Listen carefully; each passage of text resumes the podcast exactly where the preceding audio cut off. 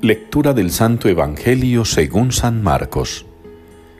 En aquel tiempo Jesús se dirigió a su ciudad y lo seguían sus discípulos. Cuando llegó el sábado empezó a enseñar en la sinagoga. La multitud que lo oía se preguntaba asombrada, ¿de dónde saca todo eso? ¿Qué sabiduría es esa que le ha sido dada? Y esos milagros que realizan sus manos. ¿No es este el carpintero, el hijo de María, hermano de Santiago y José y Judas y Simón? Y sus hermanas no viven con nosotros aquí. Y se escandalizaban a cuenta de él. Les decía, no desprecian a un profeta más que en su tierra, entre sus parientes y en su casa.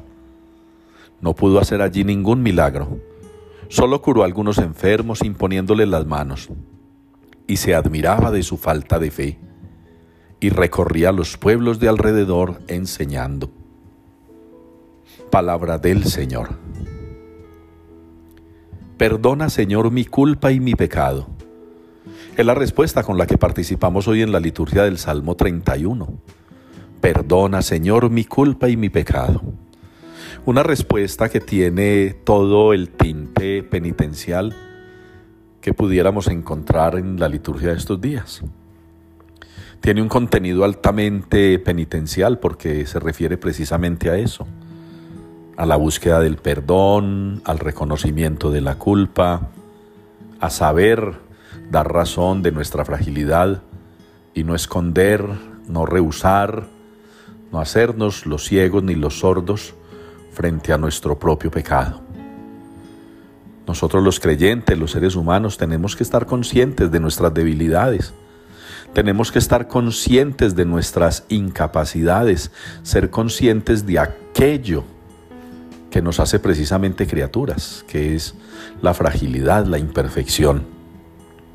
La iglesia es humana y la iglesia está conformada por seres humanos.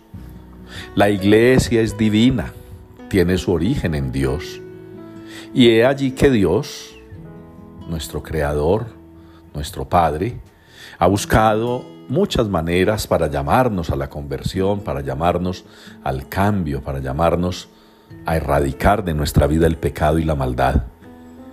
Y la primera gran herramienta que Dios utiliza es su misericordia. Su misericordia que ha cogido, por decirlo muy castizamente, una misericordia que ha cogido rostro en su Hijo Jesucristo. De Cristo podemos decir que es el rostro misericordioso del Padre.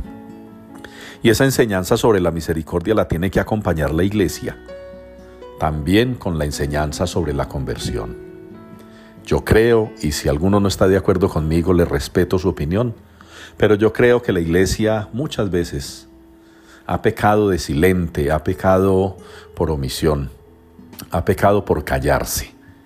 Nos han predicado mucho desde Roma y hasta la última parroquita de nuestra diócesis.